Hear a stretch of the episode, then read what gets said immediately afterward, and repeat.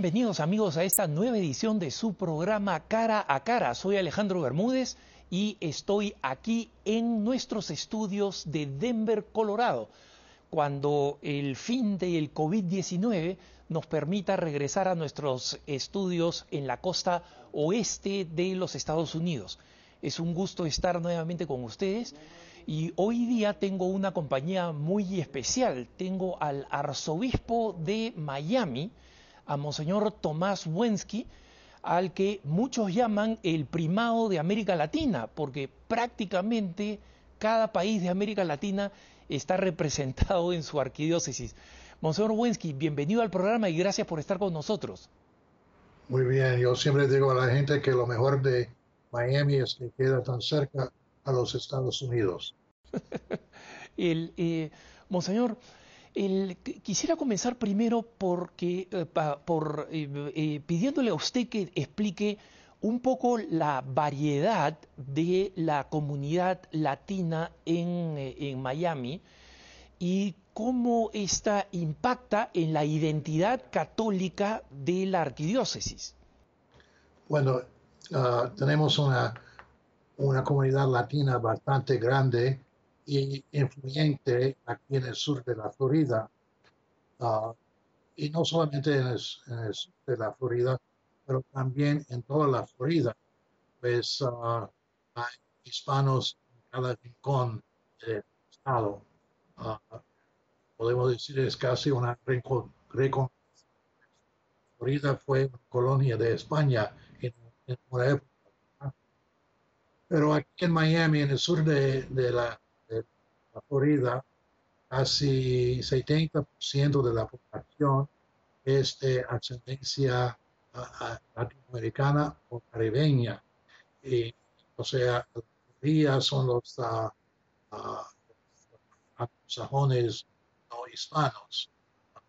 Eh, aquí uno puede hablar español con, como si fuera eh, otro país de América Latina, o usted dijo, uh, Miami es el capital de Latina, como el obispo de Aparecida me dijo hace 10 años, cuando me nombraron a, Miami, me dijo, Miami es como un resumen de toda América Latina. Pues, tenemos una comunidad grande de cubanos, pero los cubanos son solamente el 50% de la población latina o hispana tenemos muchos uh, nicaragüenses y otros ah, de otros países centroamericanos como los guatemaltecos, los hondureños, salvadoreños. También tenemos una comunidad grande de colombianos, una comunidad uh, significante de peruanos, de puertorriqueños, de dominicanos y por supuesto una comunidad que cada día crece de venezolanos por la situación en Venezuela, eh, esta comunidad está creciendo muy rápidamente. Ah, en el norte o en el centro de la Florida, eh, muchos pequeños. Hay casi un millón de pequeños viviendo en Florida y tendría que hay un millón de cubanos viviendo en Florida. Y, entre uh, los otros yo diría otro millón o dos millones de personas. Es importante descartar también que ah, en esta comunidad tenemos de todo. No todos son inmigrantes uh, sin documentos. Tenemos una población bastante grande de indocumentados, pero también tenemos uh, gente y, cómoda, cómoda entre la comunidad eh, latinoamericana pues aquí viven las estrellas de la televisión, del cine, toda América Latina, ah, los, los los bancos aquí son uh, hispanos, latinos también. O sea, ah, los hispanos se representan en todos los niveles sociales, económicos de esta, esta comunidad. Eh, eh, Monseñor, usted recientemente escribió una carta eh, pastoral muy importante donde compartía algunos criterios que los, eh, los católicos en general tenemos que tener en cuenta al momento de votar aquí en Estados Unidos en las próximas elecciones de noviembre.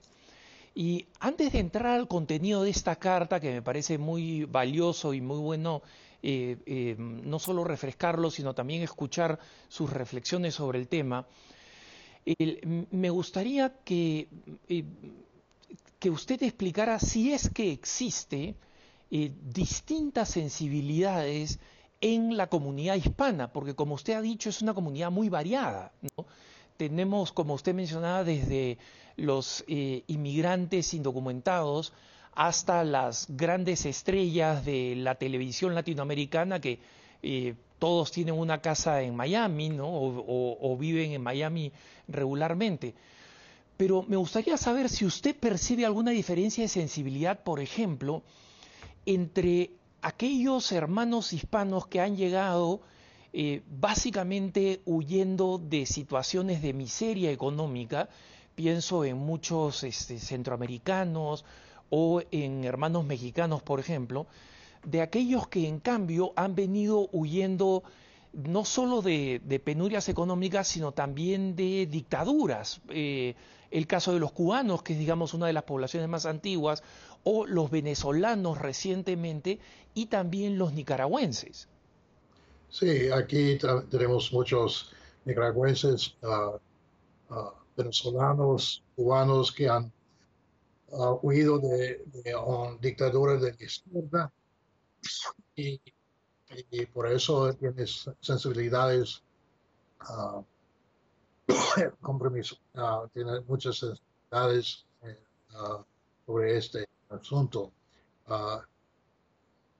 Pero también cuando la economía no va bien en un país, también es una señal de que la política tampoco va bien. Entonces, los que vienen aquí por motivos económicos, miramos muy al grano, vemos hay razones políticos también detrás de estos, eh, el, Monseñor, y es a esta comunidad tan diversa, que digamos hablamos un mismo idioma, que es el español, pero que venimos efectivamente con distintas sensibilidades, distintos temores y en consecuencia distintas expectativas de lo que deseamos para el futuro de Estados Unidos, eh, usted ha dirigido una carta pastoral, una carta pastoral dirigida a todos, por supuesto. Eh, ¿Podría resumir de alguna manera para nuestros televidentes y radioescuchas cuáles han sido los criterios más importantes que eh, usted ha presentado en su carta pastoral como los criterios que los católicos tenemos que tener para votar realmente como católicos ante todo y no como miembro de tal o cual partido. Sí, primero lo que ah, dije fue de que los obispos no pretendemos decir a nadie por quién deben votar. Este no es nuestra, ah, nuestro papel.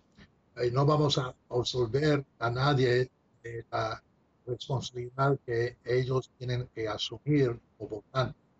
Pero decimos que cuando asumen esa responsabilidad, que deben hacer su decisión basada en criterios católicos, o sea que los principios de nuestra fe ellos deben tomarse en cuenta. Por eso yo cito y cité en mi artículo al Papa Francisco cuando él dijo, la vida humana es sagrada e inviolable. Todo el derecho civil se basa en el conocimiento del primer derecho fundamental derecho a la vida que no está sujeto a una condición de carácter cualitativo, económico y ciertamente no de naturaleza. Eso es muy importante. O sea, uh, tenemos que dar cuenta uh, este valor de la vida, el respeto de la vida, el derecho de la vida. Y, tenemos que hacer nuestra decisión basada sus criterios. como dijo los obispos también en su carta pastoral, uh, puede ser que alguien uh, decide por razones graves votar por una persona que apoya al aborto, pero no puede por él precisamente porque él apoya al aborto, o ella apoya al aborto. Y deben ser, deben ser razones muy graves. Pero uh, en ese sentido, otra vez como mi carta es, uh, es algo que escribí mucha, decir, con mucha precisión y, como dije, no podemos absolver a nadie de su responsabilidad, de su propia responsabilidad de hacer una decisión coherente con la fe. El, monseñor, este es algo que, que mm, inquieta mucho a los católicos en, en general y a, muchos, especialmente los hispanos, eh, les cuesta porque el, sistema eh, norteamericano es bipartidista, es decir, hay una opción o la otra, ¿no? que es algo que no es eh, muy común en América Latina, donde normalmente en las elecciones participan varios partidos, ¿no? en algunos países demasiados, ¿no?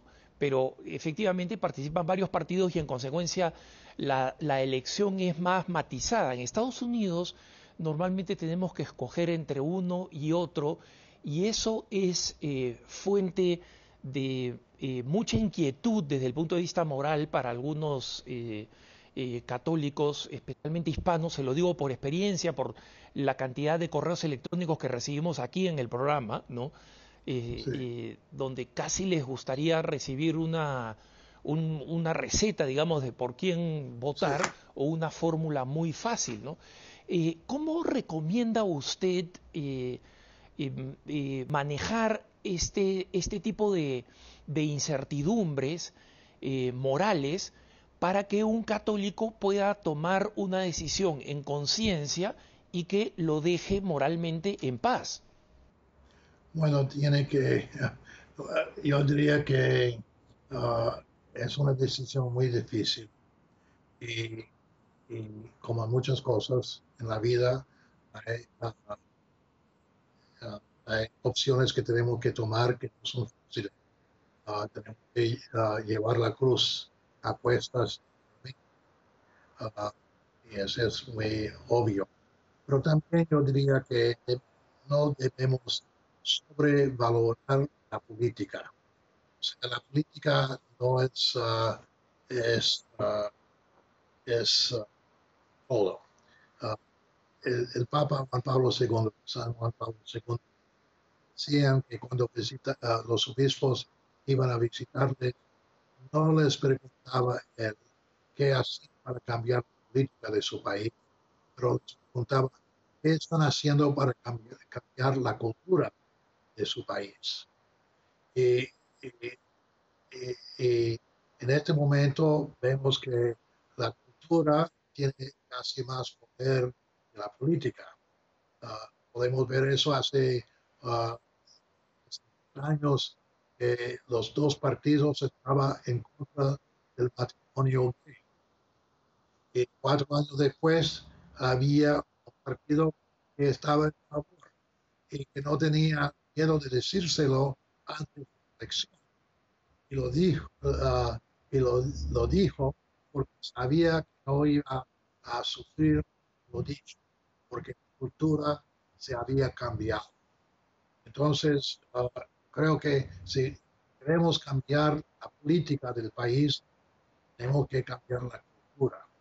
Y, por eso uh, los católicos, los cristianos, debemos tratar de hacer lo que podemos en la política pues somos ciudadanos y, es nuestro derecho y deber para votar y debemos votar. Al mismo tiempo, no es suficiente uh, votar cada par de tenemos que tratar de construir una cultura de vida.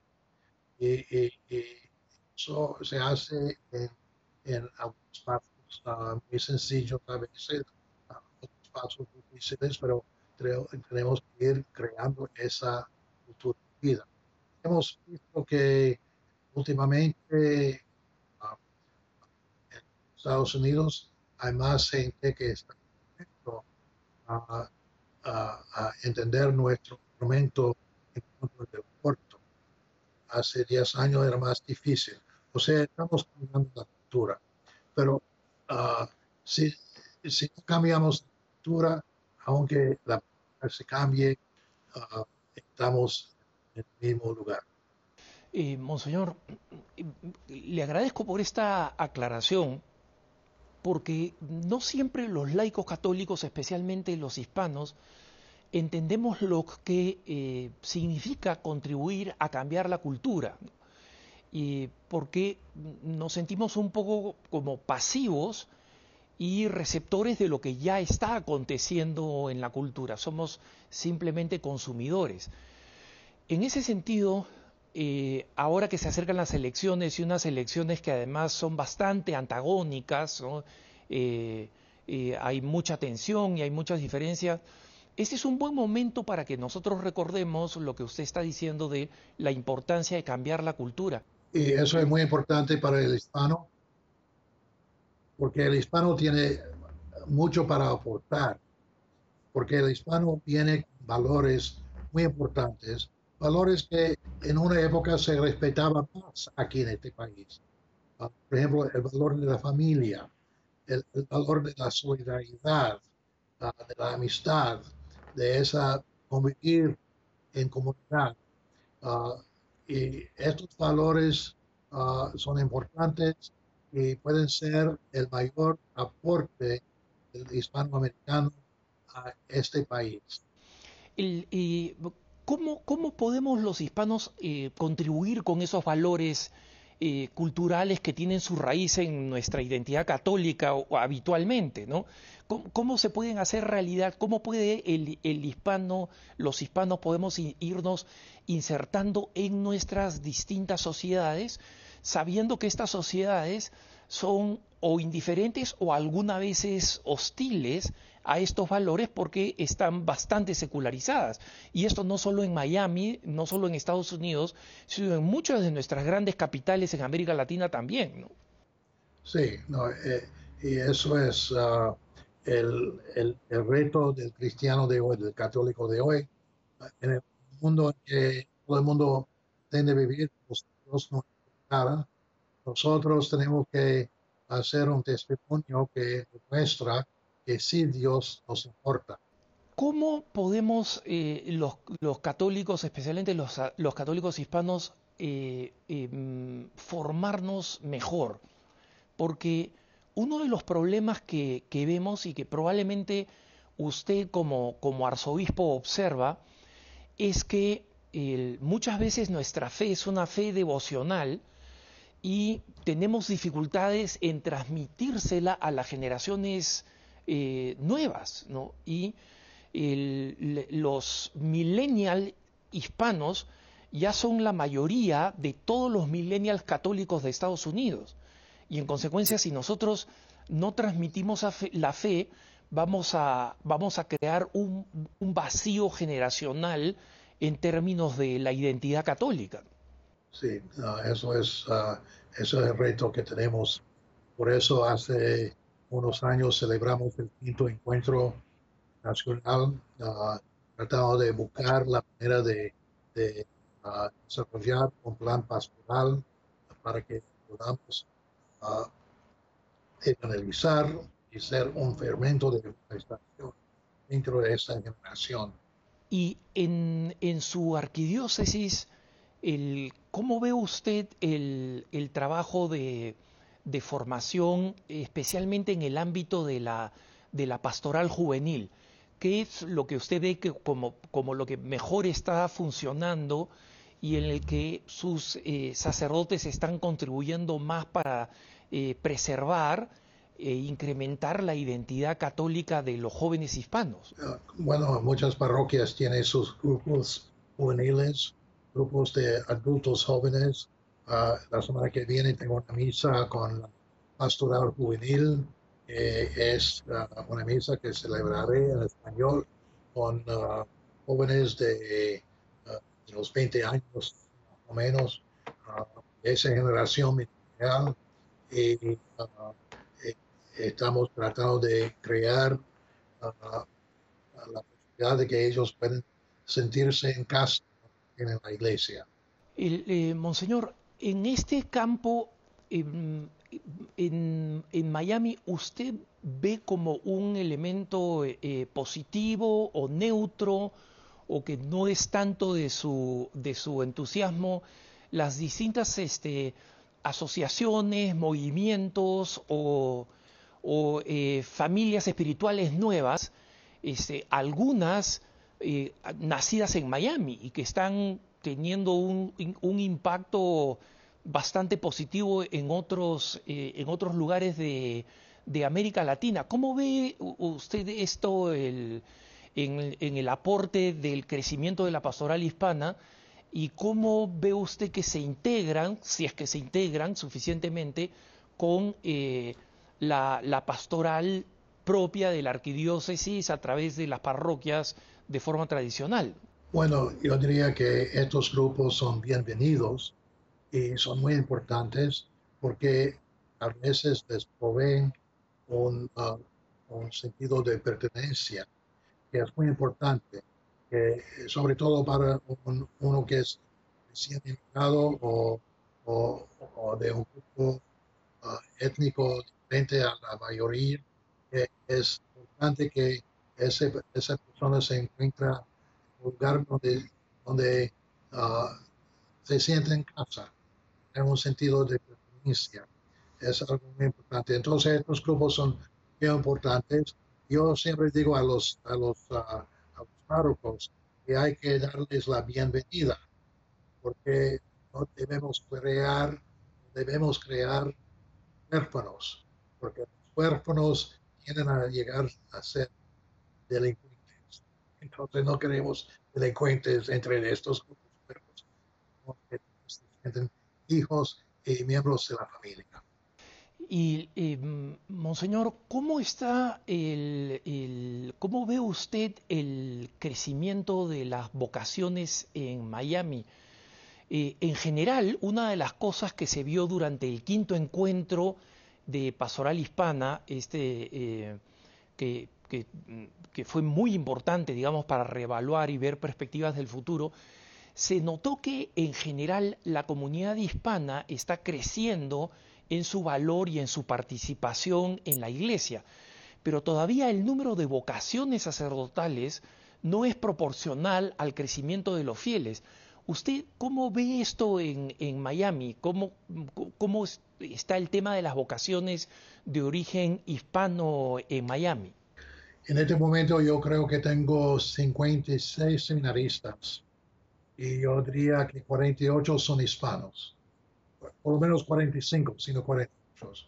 O sea, la mayoría son hispanos, los que no son hispanos son uh, haitianos y uh, unos, uh, unos dos o tres gringos, la 20. Monseñor, o sea que si hay un problema de vocaciones hispanas, no, no es la suya, ¿no?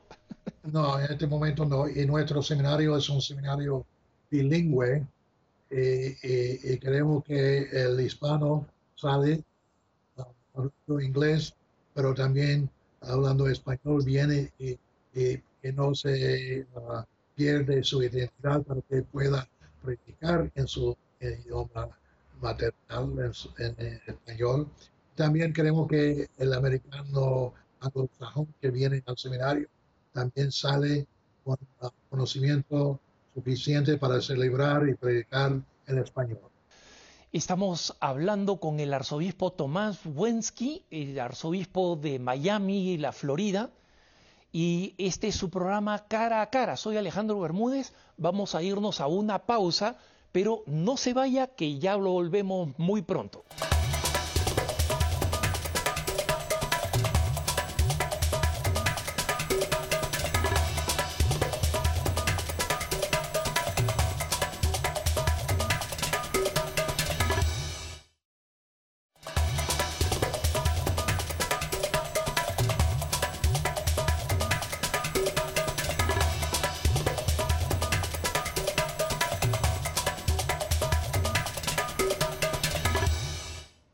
De vuelta en su programa Cara a Cara. Soy Alejandro Bermúdez y estamos con nuestro invitado especial, Monseñor Tomás Wensky, arzobispo de Miami en la Florida y, como muchos dicen, el primado de América Latina por la cantidad de hermanos hispanos de todos los países que encuentran su hogar, no solamente físico, sino espiritual, en la arquidiócesis de Miami.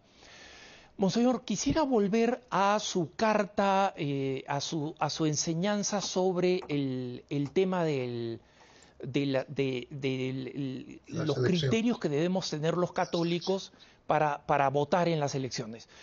Y el, hay eh, un poco de debate sobre si es correcto que los católicos eh, entendamos que nuestra preocupación es por muchos temas que forman parte de la doctrina social de la Iglesia, muchos temas, por supuesto, relacionados con eh, la justicia, la convivencia, el salario, el derecho a la inmigración, etcétera, y en el cual los obispos de Estados Unidos han, eh, han, sin embargo, dicho que el tema de la defensa de la vida, ¿no? en, en todo su arco desde la concepción hasta su muerte, hasta su fin natural, es un tema preeminente. ¿no? Eh, algunos obispos han dicho que ellos hubieran preferido que el término preeminente no se usara porque eh, arguyen que para el Papa Francisco este, todos los temas tienen exactamente el mismo valor. Usted no dice eso en, en su carta. ¿Podría explicarlo, por favor? Eh, eh, eh, en mi carta cité al Papa Francisco. No soy, no soy yo que lo diga estas palabras, pero son el Papa Francisco que dijo la vida humana es sagrada e inviolable. El derecho civil se basa en el reconocimiento del primer derecho fundamental, derecho de la vida. Esas palabras del Papa el Papa Francisco. Y en eso está coherente con los conocimientos de los otros papas y, y también de los obispos de los Estados Unidos. Ahora, también, uh, muchas veces el católico puede sentirse como huérfano en cualquier partido aquí, porque no estamos en acuerdo 100% con, con las políticas de, ningún, de ninguno de los dos partidos uh, aquí en este país. Uh, por ejemplo, hemos pronunciado contra de la política uh, severa de, del presidente Trump pero también hemos, lo hemos apoyado por sus iniciativas en cuanto a la, la religión. Y, y, no estamos conformes con la tendencia más radical uh, de los demócratas optar por una postura muy uh, severa en cuanto al aborto libre hasta el momento del parto. No estamos en conformidad con eso. No, hay otras cosas sí eh, que, que, nos gusta, o sea, que puede, ser uh, su propuesta sobre uh, los sueldos. Sí. Uh, o sea, hay, hay, cosas buenas en, uh, en, cada partido y hay cosas malas en cada partido. Pero también hay que hacer una jerarquía de valores. Y esa jerarquía de valores tiene que partir, como el Papa, de la defensa de la vida y la humana, que como el Papa dijo, que no es una causa estrecha, es una forma de vida. Y por lo tanto, el derecho a la vida es el derecho fundamental que no está sujeto, como dice el Papa, a ninguna condición de carácter cualitativo, económico y simplemente no de naturaleza ideológica. Monseñor, la mayoría de los que venimos de América Latina eh, o mm, incluso de, España, venimos de países en los que existe un consenso que suele ser, eso está cambiando para mal, pero digamos, suele ser un consenso que es favorable y respetuoso a la religión, eh, a la religión mayoritaria, la católica, pero en general a la sensibilidad cristiana. Y eso tiene como, como consecuencia que muchos de nosotros, los hispanos, cuando llegamos a Estados Unidos, no entendemos bien el concepto y la importancia de la libertad religiosa, ¿no? y por qué es un tema que los obispos señalan como un tema fundamental que hay que tener en cuenta cuando tomamos nuestra decisión a la hora de votar.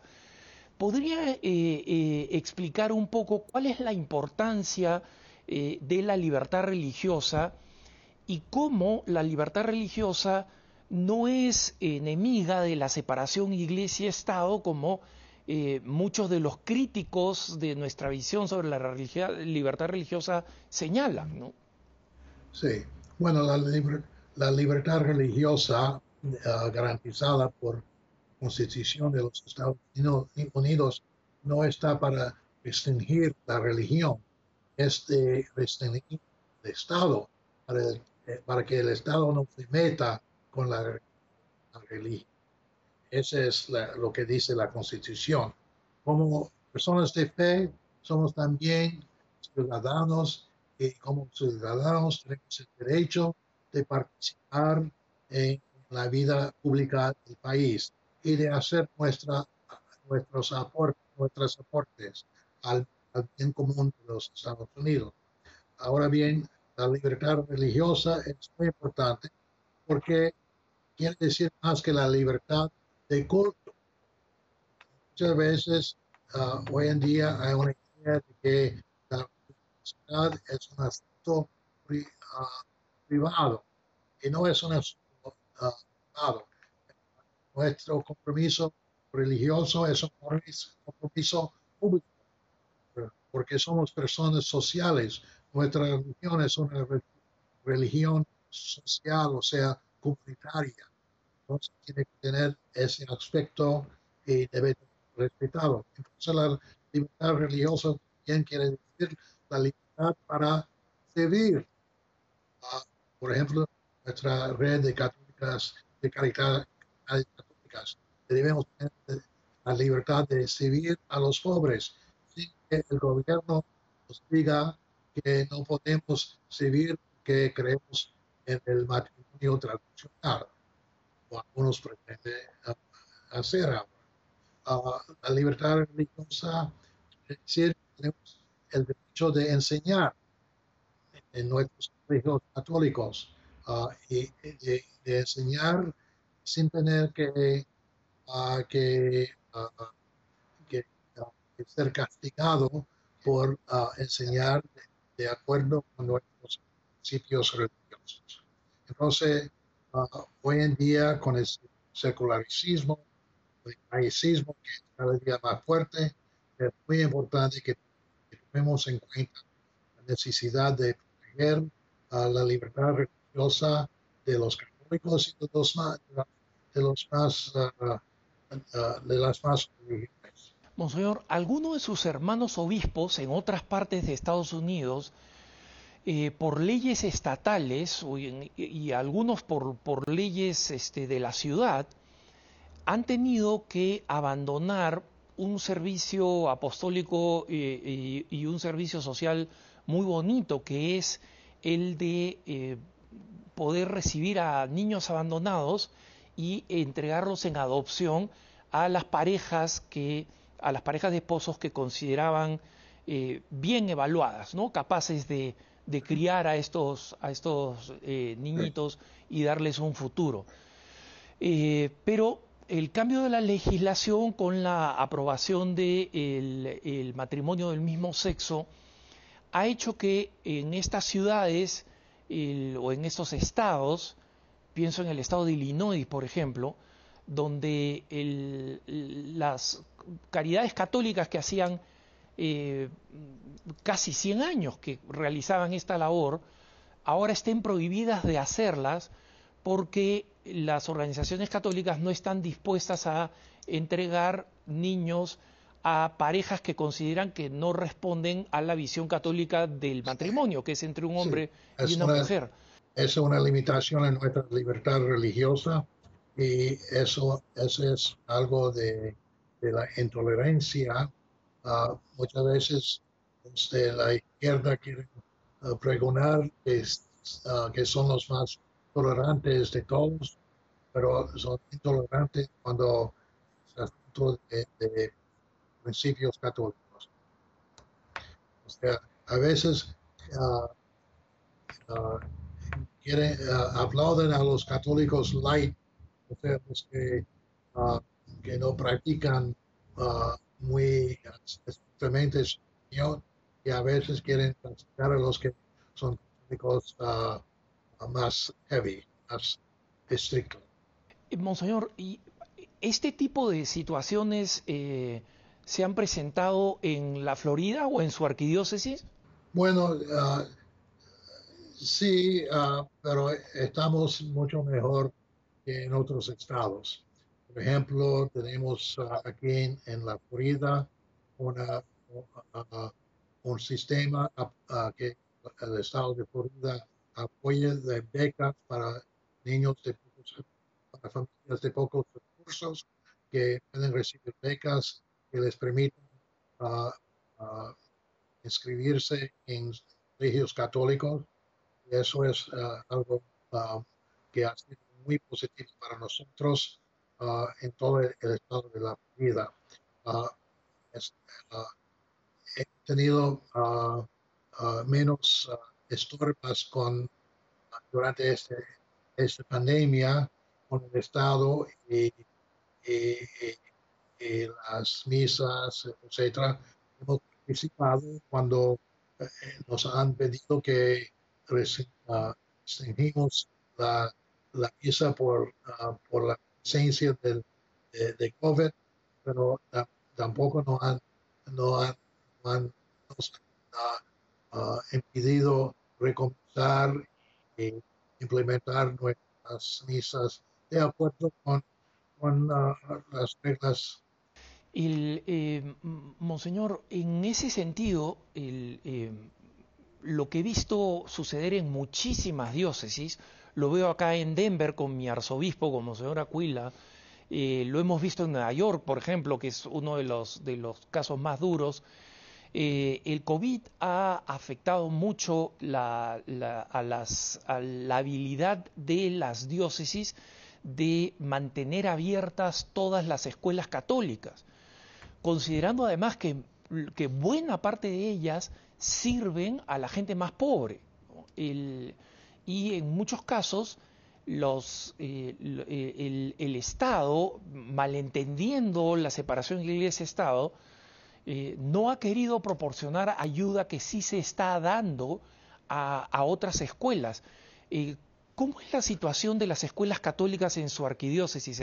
¿Se han visto muy golpeadas por el tema del, del COVID? Bueno, en este momento nuestros colegios católicos aquí en Miami están funcionando uh, en persona en las aulas, también para los que optan uh, en las clases virtuales. Los colegios públicos todavía no están abiertos. Un tema importante que vuelve al, a, la, a, los problemas de conciencia que muchos católicos hispanos se hacen eh, y que, como le digo, los, he venido escuchando porque eh, nos escriben mucho a nuestro correo del programa cara a cara. Eh, ¿Cómo hacer para que una, un, hermano hispano que está especialmente preocupado por, la, por el tema de la inmigración y del estatus migratorio tenga en cuenta también el tema de la defensa de la vida desde el momento de la concepción hasta su fin natural y viceversa, los que piensan de la otra forma? cómo tener una, una visión que sea integral, pero al mismo tiempo jerarquizada en términos de valores. ¿no? Bueno, te, tenemos que entender también cómo funciona este gobierno aquí en los Estados Unidos. El problema de, de la inmigración es un problema que solamente el Congreso resolver, porque uh, el Congreso tiene que cambiar las leyes y uh, ya, llevo más que 10 años abocando, abogando para un cambio para los eh, Dreamers, los, ah, los niños que son los Dreamers. Eh, este, más que 10 años trabajando en esto. Y hemos hecho eso con congresos republicanos, congresos demócratas, eh, etcétera, etcétera.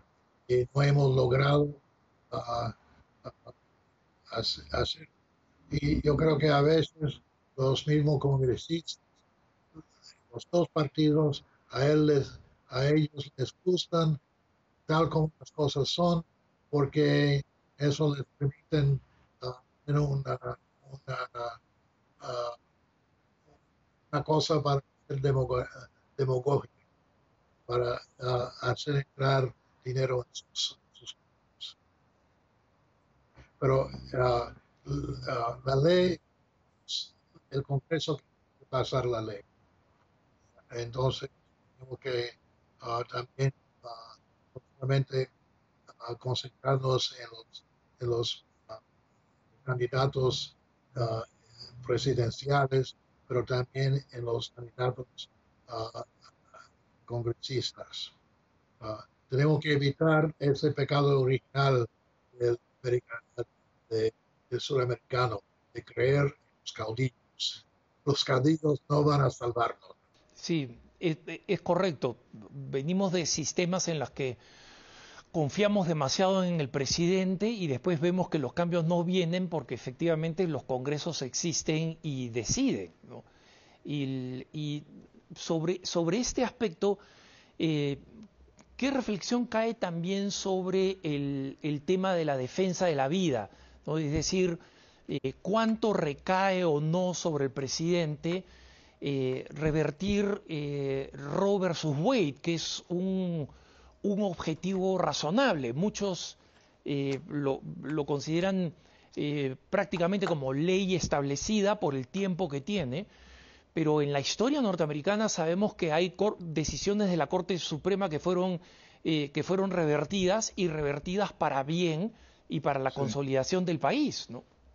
Sí, bueno, uh, ese es, uh, eso es un asunto muy interesante. Pues uh, vamos a mirar, en los últimos 40 años, desde llegó Bobby hemos tenido presidentes que se han dicho que son pro vida y otros que son pro choice o pro aborto y, estamos en la misma cosa después de tantos años.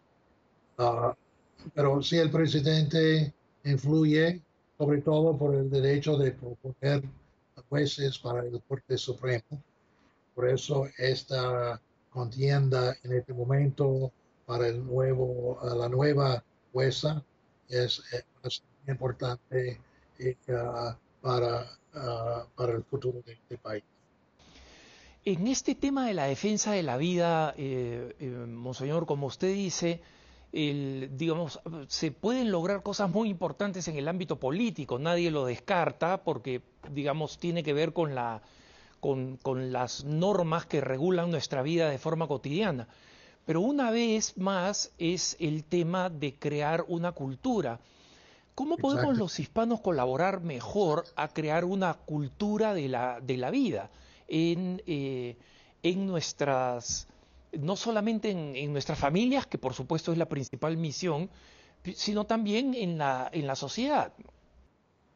Bueno, yo diría que la cultura latina, por su sentido de solidaridad, su sentido de comunidad, de, de, saber cómo convivir ah, con los demás, esto es algo muy importante para una cultura que a veces es demasiado individualista y demasiada, vamos a decir, ah, seca.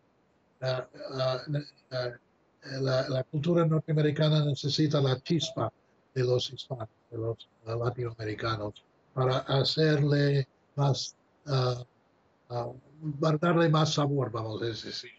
Eh, monseñor, usted tiene mucho tiempo trabajando con hispanos, eh, también con este, nuestros hermanos haitianos.